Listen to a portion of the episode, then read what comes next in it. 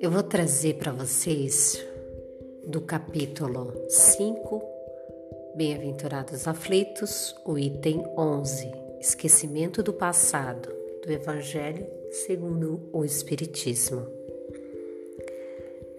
Muitas vezes nos perguntamos: já que eu vivo outra vida, por que, que eu não lembro dela? E eu vou ler para vocês o que Kardec vai nos dizer desse diálogo, nessa conjuntura que ele teve com espíritos superiores.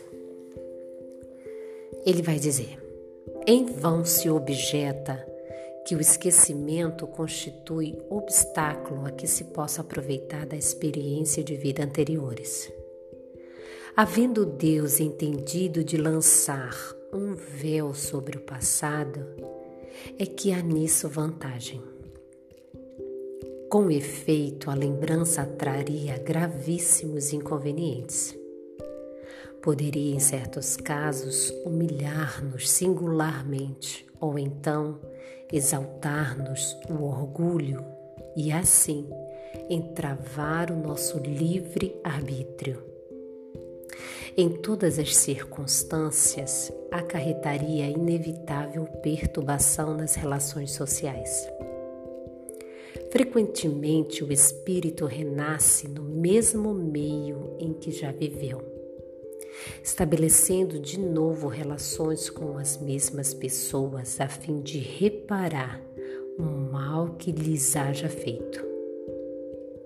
Se reconhecesse nelas as quem odiara, quiçá o ódio se lhe despertaria outra vez no íntimo. De modo ele se sentiria humilhado em presença daqueles a quem houve ofendido.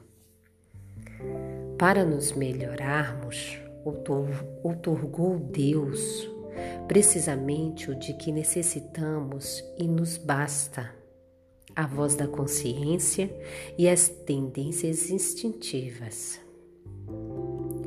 Priva-nos do que nos é prejudicial. Ao nascer, traz o homem consigo o que adquiriu. Nasce qual se fez. Em cada existência tem um novo ponto de partida Pouco lhe importa saber o que foi antes, se se vê punido é que praticou o mal.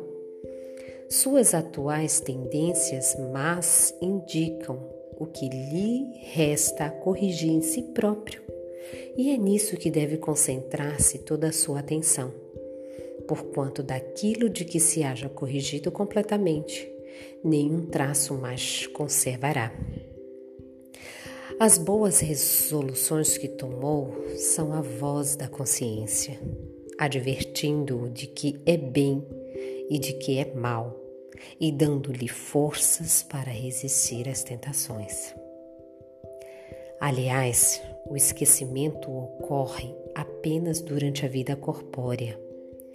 Volvendo à vida espiritual, readquire o espírito a lembrança do passado. Nada mais há, portanto, do que uma ininterrupta.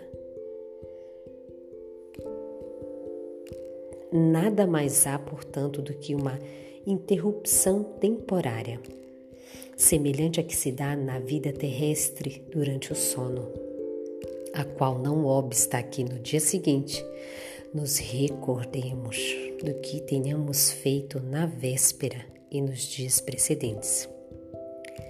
E não é somente após a morte que o espírito recobra a lembrança do passado. Pode dizer-se que jamais a perde, pois que, como a existência, pois que, como a experiência o demonstra, mesmo encarnado, adormecido o corpo, ocasião em que goza de certa liberdade, o espírito tem consciência de seus atos anteriores. Sabe por que sofre e sofre com justiça. A lembrança unicamente se apaga no curso da vida exterior, da vida de relação, mas na falta de uma recordação exata que lhe poderia ser penosa e prejudicá-lo nas, nas suas relações sociais. Forças novas aure ele nesse instante da emancipação da alma, se os sabe aproveitar. Por que, que a gente esquece o nosso passado? Muitas vezes, algum, alguns, mesmo sem ser espíritas, chegam a essa definição. Porque essa revelação da codificação que Kardec veio compilar não é uma exclusividade da doutrina espírita, porque existem filosofias que já abordam a reencarnação. Então, considerando que Deus é justo, misericordioso, onipresente, imaterial, onisciente, onipotente, por que que caberia o esquecimento do passado. O que que nós faríamos a nosso favor moral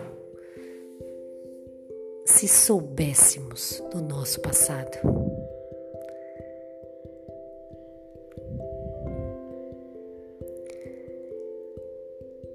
É como se a gente quisesse tapar o sol com a peneira.